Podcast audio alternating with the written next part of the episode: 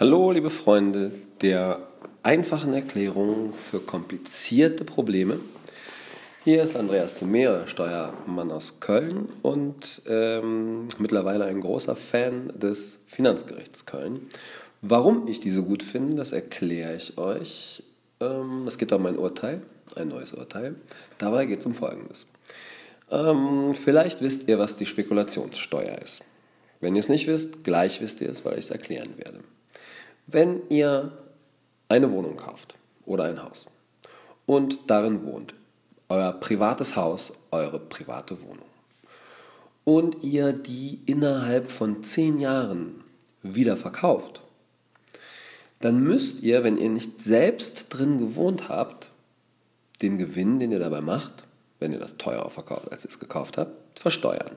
Spekulationssteuer. Nach zehn Jahren nicht mehr, und innerhalb der ersten zehn Jahre auch nicht, wenn ihr die letzten zwei Jahre vor Verkauf selber in der Wohnung gewohnt habt. Hm? Ist ja auch in Ordnung so.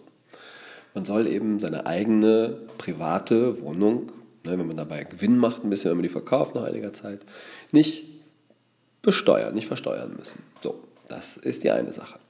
Die andere Sache, habt ihr vielleicht auch schon mal von gehört, ist häusliches Arbeitszimmer.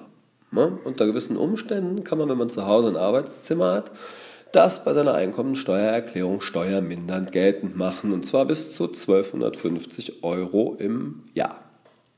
So, die beiden Sachverhalte, darum geht's. Jetzt ist, hat jemand seine Wohnung verkauft, ähm, das war auch steuerfrei, weil er die letzten zwei Jahre drin gewohnt hat. Und da ist so ein Schlaufuchs beim Finanzamt auf die Idee gekommen, dass das häusliche Arbeitszimmer, was der in seiner Wohnung hatte, das hat er mal bei seiner Steuererklärung angegeben, die 1250 Euro, das wäre ja dann gar nicht privat in dem Sinne. Ja, das wäre ja gar nicht ein Teil seiner privaten Wohnung, weil da ja sein Arbeitszimmer gewesen wäre, ähm, wo er halt für seinen Beruf oder seinen Betrieb gearbeitet hat. Das geht aus dem Urteil nicht hervor.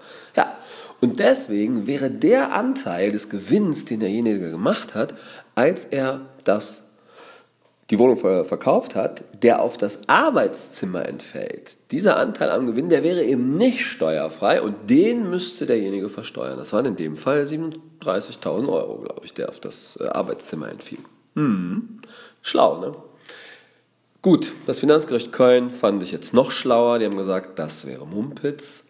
Ginge nicht, man könnte ruhig sein, sein Arbeitszimmer in seiner privaten Wohnung haben. Wenn man das seine Wohnung dann verkauft und das Ganze ist steuerfrei, dann ist alles steuerfrei. Auch wenn man da sein privates Arbeitszimmer drin gehabt hat. Ach Quatsch, sein häusliches Arbeitszimmer drin gehabt hat. Ja, finde ich gut.